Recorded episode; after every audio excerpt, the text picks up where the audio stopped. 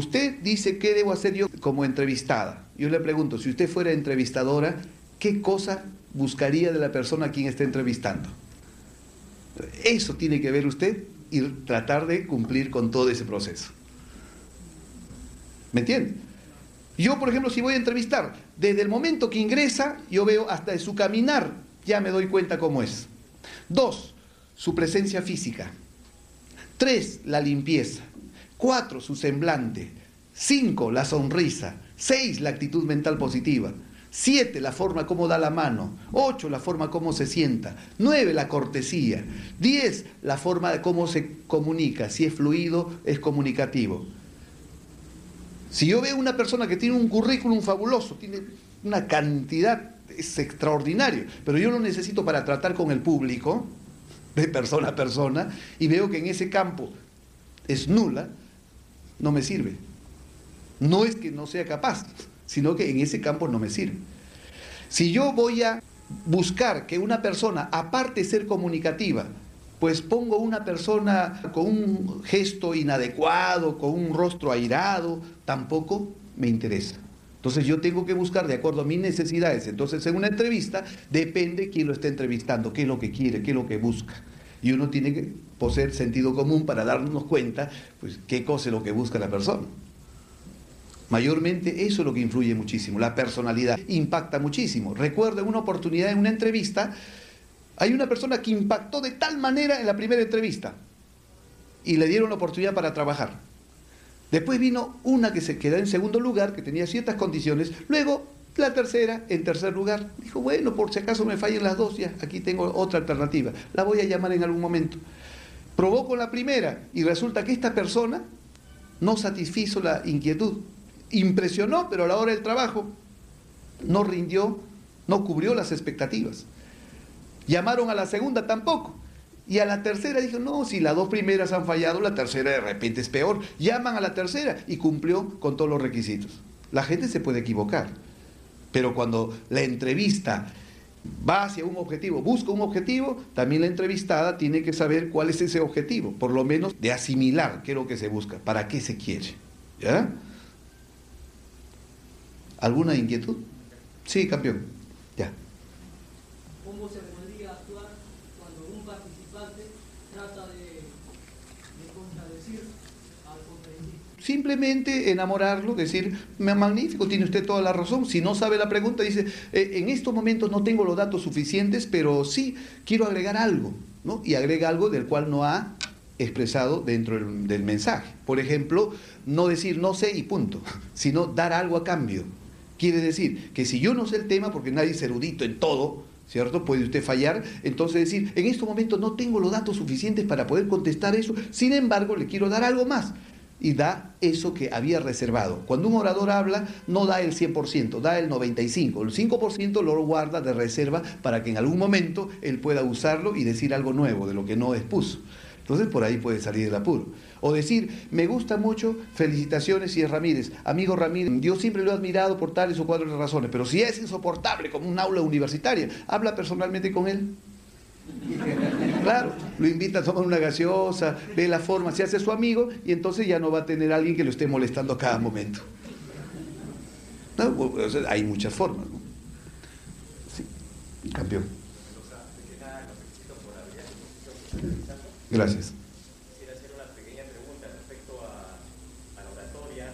¿Qué relación hay entre la oratoria y la técnica de, de la labor de ventas? ¿De qué manera puede ayudar? ¿O hay poca afinidad entre, Ya. Magnífico, gracias. Hay oradores pedagógicos y hay pedagogos. Escuchen bien esta parte. ¿eh? Pedagogo es aquella persona que transmite conocimientos, ¿cierto? Que es especialista transmitiendo conocimientos. Y hay oradores pedagógicos, aquellos que no solamente transmiten conocimiento, sino tratan de ejercer mayor influencia al público o a las personas a quien está transmitiendo esos conocimientos. Un, pedagogo puede decir, amigos, eh, voy a hablarle la filosofía. Como ustedes saben, la filosofía no le interesa si copian, no copian, si escuchan, no escuchan. Ese es un, e- es un, está cumpliendo su papel de pedagogo. Pero el orador pedagógico es aquella persona que no solamente eh, transmite conocimientos, sino está ejerciendo presión con su mirada, está ejerciendo presión con su voz, está ejerciendo presión, está controlando si capta o no capta, si, si llega o no llega. Entonces, en este caso hay una diferencia. Uno, uno son, en este caso, los vendedores. El vendedor, su fin es vender. Todos vendemos. Nosotros, yo estoy vendiendo mi imagen, mi curso, viendo siempre algo.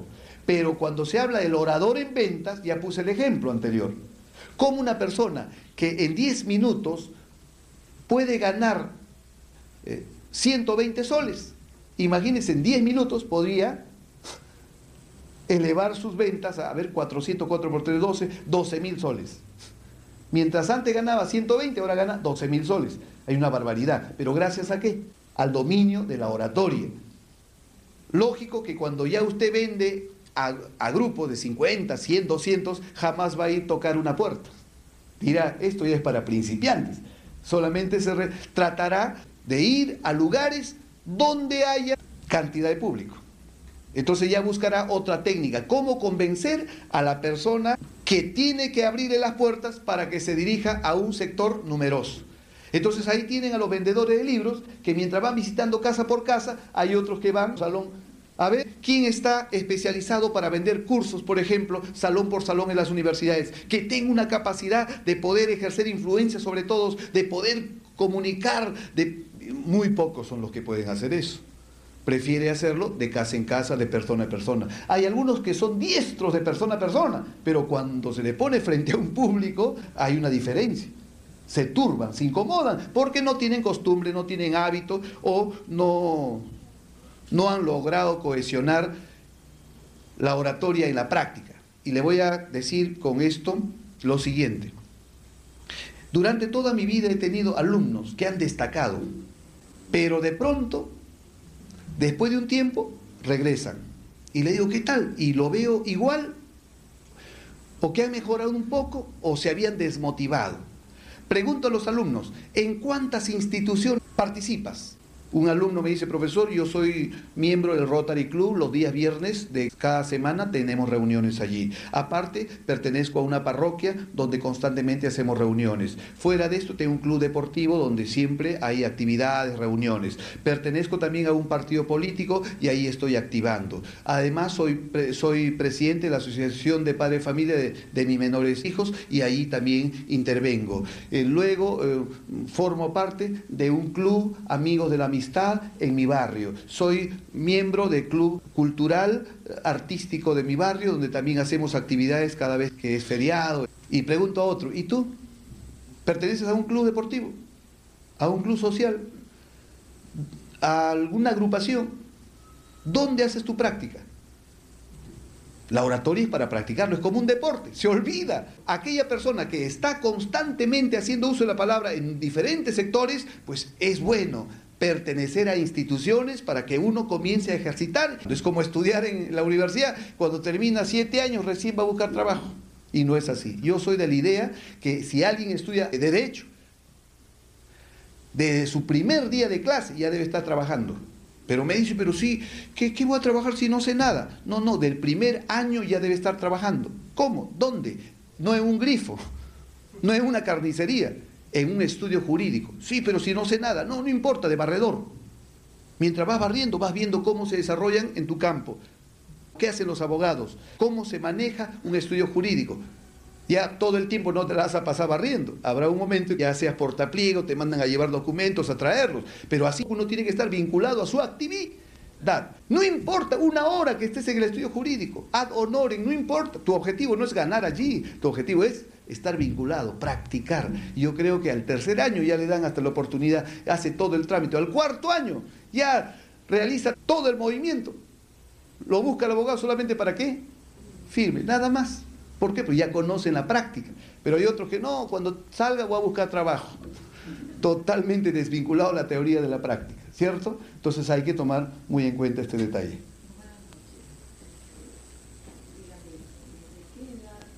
Se le puede inculcar. Ya. Yeah.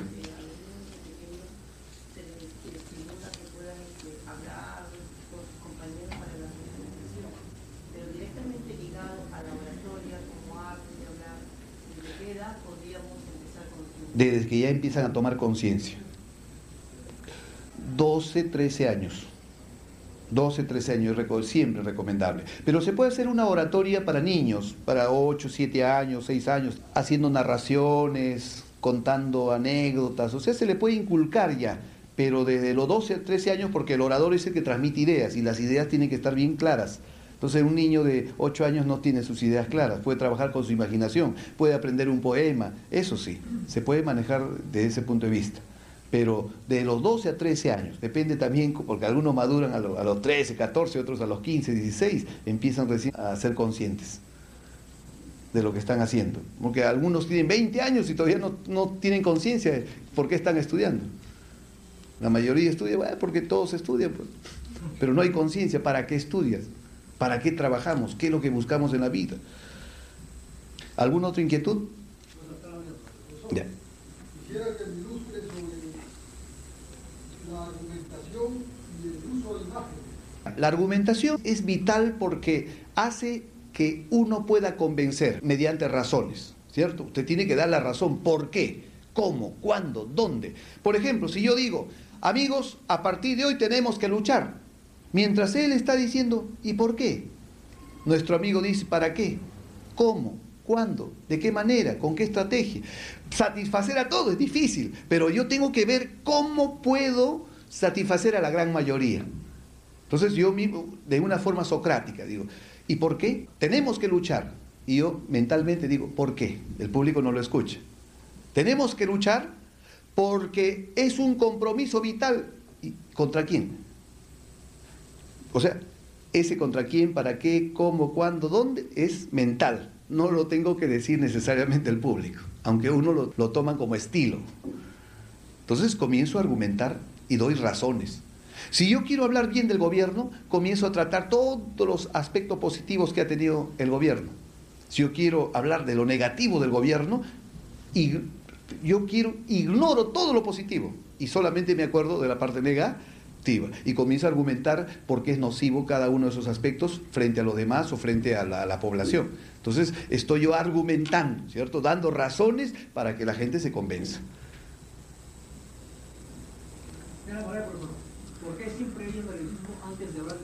Toda persona tiene nervios por muchos factores.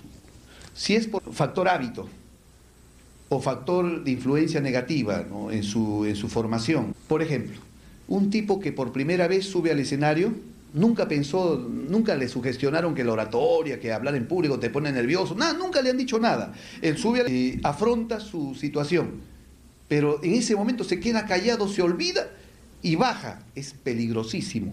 Se va a poner nervioso de subir por segunda vez, porque ya le quedó la primera imagen. Entonces hay gente que se sugestiona negativamente, o también nos sugestionamos positivamente. Cada vez que voy a hablar, respiro profundamente tomo el aire profundamente y boto por la boca. Cuanto más tiempo dura la salida del aire, mejor. ¿Cuánto? Dos o tres respiraciones, lenta y calmada. Antes de salir al escenario, autosugestionarse o hacer ejercicios, poner en tensión todo su cuerpo, tensión y luego relajarse. Y aún si eso subsiste frente al público, aquí también puede hacer eh, poner en tensión sus músculos, fuerte, se agarra las manos, siempre que no se note en el rostro, porque si hace esto ya se nota, entonces, y luego relajarlo. Pues eso también de algún modo va a calmarlo un poco. ¿Ya?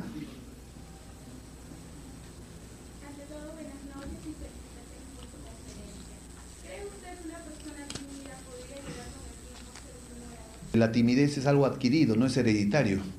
Entonces nadie nace tímido. La sociedad se tímida por sus malas experiencias que tuvo o por la falta de comunicación. Hay gente tímida porque sus padres han sido callados también. Padre callado, madre callada, la familia callada, no se comunican mucho, lógicamente que los hijos son tímidos. Aunque una vez un alumno me dijo, profesor, ¿y cómo en mi caso mi papá es tímido, mi mamá es tímida, pero yo soy comunicativo? Y le digo, ¿tú estudias? Sí, yo salgo de mi casa a las 6 de la mañana porque tengo que ir a la universidad, y ahí estudio hasta las 3, de ahí me voy a mi trabajo y, de ahí me quedo hasta las 11 de la noche, a mi casa llego a las 12. Todo el día para afuera. ¿Y qué estudia? Ciencia de la comunicación. Lógicamente. ¿Y dónde trabajas? En un sitio público donde hay que atender al público uno por uno. Si una persona es tímida, debe buscar un trabajo, no que lo aísle, no que esté frente a la computadora 8, 9, 10 horas y solamente hable con el jefe de cada cierto tiempo. No, no, no. Hay que buscar un lugar. Por ejemplo, acá en TEA hice practicar a una chica que era tímida. Trabajaba en una oficina y solita estaba ahí. A veces tenía que comunicarse cuando terminaba el trabajo, se iba al otro ambiente para darle trabajo, para pedir qué cosa más tenía que tipear. Así se pasó como tres años, poca comunicación. Y le dije, acá, ven a practicar aquí. Vino a practicar y aquí suben diariamente por lo menos 200 personas gente a pedir informes, alumnos, y cuando son alumnos, hola, ¿cómo estás? ¿Qué tal? ¿Cómo estás? Qué gusto. Y hay comunicación. A cada momento termina con uno, comienza con otro, termina con uno. Entonces, al año, es la chica comunicativa. Es, la, es el hábito, ¿me comprende? Es el hábito, es la continuidad. Entonces acostúmbrese a que pueda usted desarrollar. Ahora, eso es en, el trato personal, pero en público es cuestión de practicar. Para eso son los cursos de oratoria. Ahora, puede leer también, aprender algo, pero lo importante es experimentar personalmente. Porque yo puedo leer 20 libros de oratoria, pero voy a sacar algún provecho. El libro me va a servir en la medida que todo eso que estoy leyendo lo lleve a la práctica. Si no lo practico, lo mismo que nada, no tiene sentido. Es como el deporte. Mucho sabe deporte, no, así es, así es. desde el estadio, no, pero por acá, oye, pásalo. Pucha, que este tonto. A ver, baja tú a la cancha y está perdido. Porque una cosa es observar y otra cosa es ser protagonista.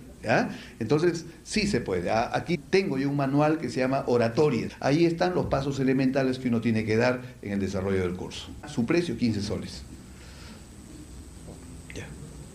Acá hay una serie de preguntas. Tengo un tío que solamente trabaja una vez por semana.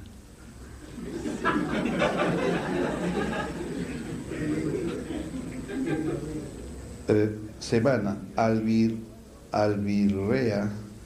Un domingo se gana un sencillo, el resto de los días solamente duerme. ¿Qué puedo hacer para hacerlo cambiar? En casa se pasan muchas necesidades. Es cierto, pues, ya lo dijo Guillermo Arguedas ayer, hay que estar en actividad constante.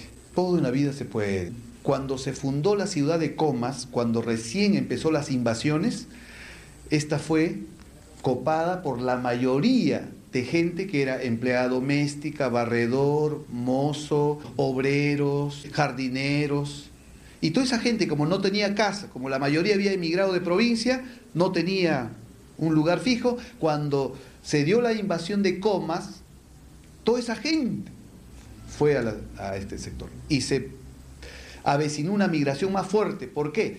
Porque Carlitos llamaba o mandaba una carta a su pueblo, decía, Maximiliano, vente a Lima, acá te guarda un terrenito, son dos, ya tengo, vente, pero rápido, antes que se lo agarre otro. Y comenzó a migrar mucho más la gente. Fíjense, han pasado cuánto tiempo.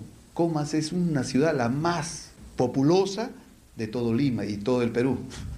Ha crecido una barbaridad. Esos que invadieron, algunos están ancianos, otros ya fallecieron. Pero los que ahora habitan allí son profesionales, técnicos, gente que ha progresado me acuerdo cuando estaba chiquito, tendría pues cinco o seis añitos, cuando se invadió ese lugar y mi madre me llevó allí. ¿Sabe cómo vivía? Una esterita doblada así, y adentro la cama y dormíamos papá, mamá, yo, el gato y el perro.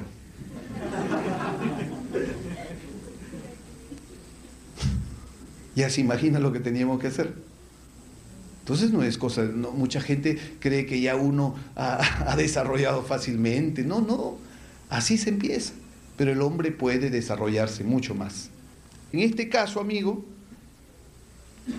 a este hombre le falta motivación. Este es un muerto en vida. Le va a echar la culpa a la situación y necesita también un psicólogo. Un psicólogo. Mucha gente piensa que hay que ir al psicólogo cuando estamos locos. No, no, no, no pero hay, que, hay psicólogos motivadores. Necesitamos que nos remueva, que nos haga sentir la necesidad. A veces el hombre necesita un empujón, a veces necesita un, un incón. Me gustaría que lo traiga al curso de exitodinámica, está en el otro ambiente, al curso de exitodinámica. Y ahí Guillermo Arguedas, el profesor con reingeniería mental, le vamos a lavar del cerebro. Infundir después la mentalidad positiva, las leyes del éxito, la mentalidad del triunfador. Es bien difícil, pero no imposible. Sí se puede. Sí se puede. O como un tipo que tenía 24 años, no tenía ni propiedades, no tenía ni trabajo. Postuló a la universidad dos veces, no pudo ingresar y se sintió en la necesidad de hacer algo porque ya estaba avanzando la edad y de casualidad escuchó una conversación eh, estaba buscando trabajo y a eso de las 3 de la tarde ingresó a una bodega a pedir una gaseosa y un chancay para poder satisfacer su apetito.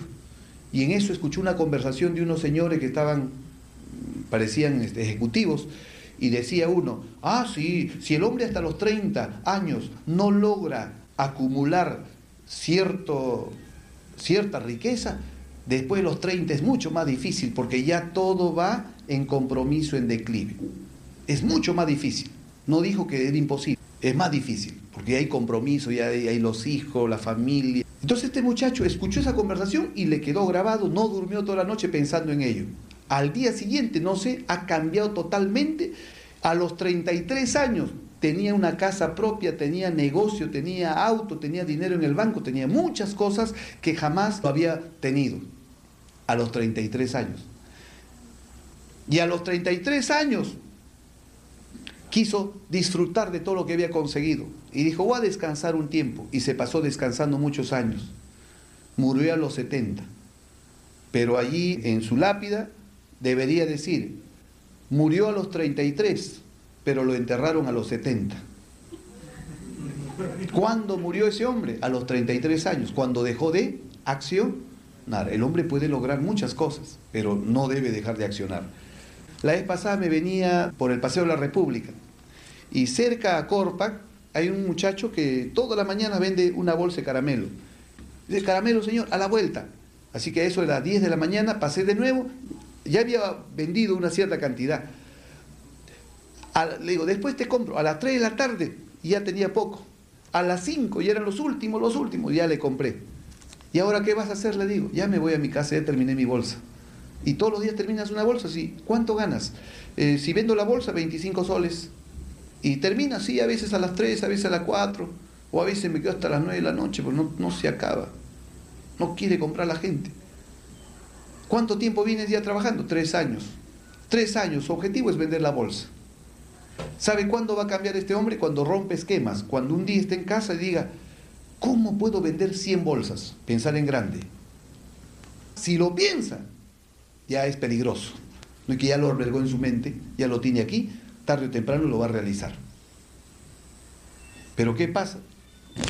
Vende uno nomás, porque nunca ha pensado en eso, se ha vuelto conformista. Y el día que diga, voy a vender 100 bolsas, lo va, va a vender 50 o 60, pero ya no va a vender una. Es cuestión de pensamiento, es la actitud. Pero no piensa así. Aparte de las sugerencias dadas para ser un buen orador, ¿Qué pautas puede dar para lograr una excelente sustentación profesional ante el jurado? Seguridad, dominio de sí mismo. ¿Qué me gustaría a mí como jurado? Que un tipo se aprenda de memoria lo que está hablando o que tenga dominio, que sepa, que viva, se emocione con lo que está tratando y que tenga conceptos bien claros. Eso es lo que se necesita. ¿Cómo empezar un discurso de frente a mil personas en su primera vez? ¿Cómo empezar? Motivando, los oradores que ya son profesionales buscan motivar exabruptamente. Un orador colombiano, recuerdo, que era más querido que Alan García en sus épocas de gloria. Había una multitud de 50 mil personas en la plaza. ¿Cómo lo adoraba a este gran orador colombiano? Él tenía un estilo, cada vez que empezaba a hablar, impactaba, decía cosas que la gente se quedaba sorprendida. Y esta vez sube ahí al atril y la gente lo aclamaba hasta que él hace un gesto para que se calle y después de ello empieza a hablar. Mira un sector dice, pueblo imbécil, mirando a la gente. Voltea, mira al otro sector y dice, pueblo ignorante. Dijo una vez un orador dirigiéndose a su pueblo y lo mataron en el acto. Bien hecho, porque al pueblo no se le insulta, al pueblo no se le ofende, al pueblo se le sirve como lo sirvo yo. Al pueblo se le quiere como los quiero yo. Y la gente lo empezó a aclamar. Pero cuando ellos sintieron que el orador decía, pueblo imbécil, La gente se sintió totalmente sorprendida. ¿Qué había pasado? Lo había impactado. Y eso es lo que tiene un orador a hacer cuando es profesional, impactar a su público. Y hay que impactar mediante anécdotas, mediante alguna motivación, mediante algo que a la gente lo sorprenda. Por ejemplo, un orador iba a hablar acerca del amor y dijo, estimados amigos, hoy que pasaba por la plaza de armas, pude observar a una pareja de enamorados que se abrazaban, se acariciaban, se besaban apasionadamente y me quedé observándolo más de media hora. ¿Y saben por qué? Porque primera vez en mi vida he visto a una pareja que se quieran tanto y lo hagan públicamente. Pero lo que más me llamó la atención es la edad de los novios. Él tenía 90 años y ella 85. Entonces en ese momento me pregunté, ¿el amor es eterno, como dicen los poetas? ¿O el amor acaba, como dijo José y José en una de sus canciones? ¿Qué dicen ustedes? ¿Acaba o es eterno? Lógicamente que el que está tramitando su divorcio dice acaba. ¿Cierto? Pero el que dice es eterno porque recién se ha enamorado ya está pensando en casarse. Amigos, del amor precisamente quiero hablar de eso. Y, y ya ingresa al tema. ¿Cómo empezó? Motivando, creando expectativa. Eso se llama la motivación inicial. Y eso está en el manual que nosotros ofrecemos, así que los que desean. Es entonces recomendable mirar las cabezas de las personas cuando se dirige al auditorio. ¿No causa esto mala impresión delante del público? No, porque la gente no se da cuenta. Por ejemplo, a ver, usted por favor, ¿me puede permitir? Sí, póngase de pie. Póngase, póngase de pie, por favor póngase de pie. ¿Se da cuenta? Fíjense, acabo de decir póngase de pie, hay como 10 que han dicho, yo, yo, yo. ¿Me entienden? O sea, yo estoy mirando la cabeza. ellos no se dan cuenta que yo estoy mirando la cabeza. Es una forma de evadir las miradas. Pero cuando uno mira un sector, hay como 10 que piensan que lo están mirando en forma personal. Entonces no va a crear dificultades cómo ejercitar la memoria para retener más lo que uno lee, asociando ideas, trabajando la imaginación. ¿Cuál es el secreto para perder el miedo definitivamente? Actitud mental positiva. ¿Qué ejercicio realizar para mejorar la dicción? ¿Hablar con un lapicero en la boca o con un corcho aquí en la parte central, pero en voz alta? o irse a un lugar donde pueda elevar la voz al máximo y hablar con mucha potencia de voz, con fuerza, con energía. Como hacía Demóstenes. Demóstenes iba a las orillas del mar, se quedaba 8 o 10 horas practicando solito frente al mar. Un año superó la tartamudez. Y después de un año se dio cuenta que su voz era tan potente que tuvo que hacer ejercicio para minorar la voz.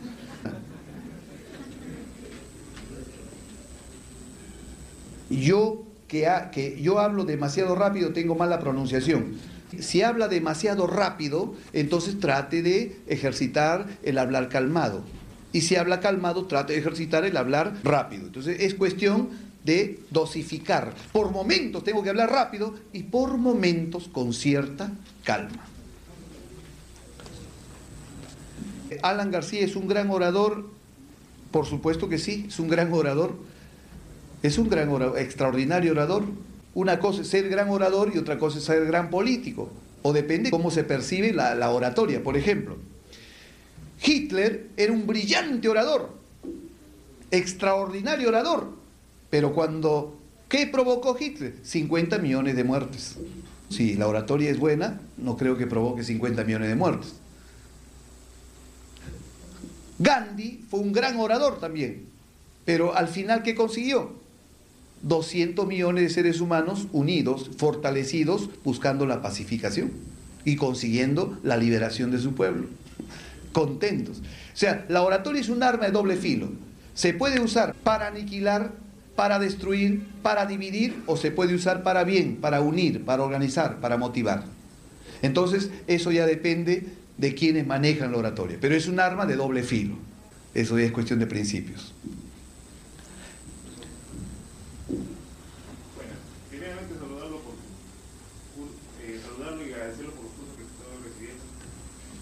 persona y la pregunta que quiero hacerle es que eh, dentro de la maduración que un orador llega a tener, se deben desarrollar las cualidades, este, algunas cualidades personales que pueda tener este, dentro de la personalidad del orador. Todo orador debe tener otro tipo de preparación, preparación de su personalidad. ¿Qué es la personalidad? Es un conjunto unitario de todo lo que somos, todo lo que tenemos. ¿Qué tenemos? Carácter, temperamento, hábitos, valores, cualidades físicas, cualidades morales, cualidades intelectuales. Dentro de las cualidades intelectuales, rapidez mental, concentración, imaginación, creatividad, buena memoria, sentido de improvisación, etc. Observación. Cualidades morales, honradez, puntualidad, disciplina, cumplimiento, responsabilidad, tacto, tino, cortesía, todas las cualidades que nosotros conocemos como valores morales, ¿cierto? Y cualidades físicas, el saber caminar, saber sonreír, saber vestirse, saber comunicarse frente a los demás. Entonces, cuando se habla de personalidad, pues el orador debe tener una buena personalidad. Y allí está incluido todos los aspectos morales, de ética, etc. No puede usted ser un brillante orador, hablar sobre lo nocivo que es el alcohol y cuando llega el día de su cumpleaños se toma 20 cajas con todos sus amigos. No tiene sentido. Si sabe que es dañino, ¿por qué? Eso es falta de autoestima. ¿Qué es lo que más estima en un ser humano? ¿Usted preferiría tener un millón de dólares o que tenga cáncer?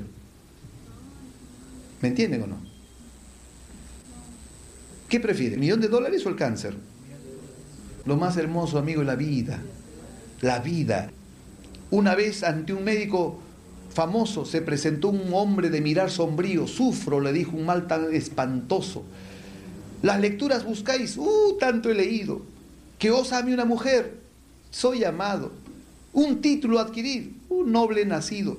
Buscar amigos, tengo muchos amigos. Me deja usted perplejo. Pero solamente viendo a Garrit podéis curaros, le dice el médico. Garrit, sí. La más alta sociedad lo busca afanosa, quien lo escucha muere de risa, es un hombre que lo hace feliz.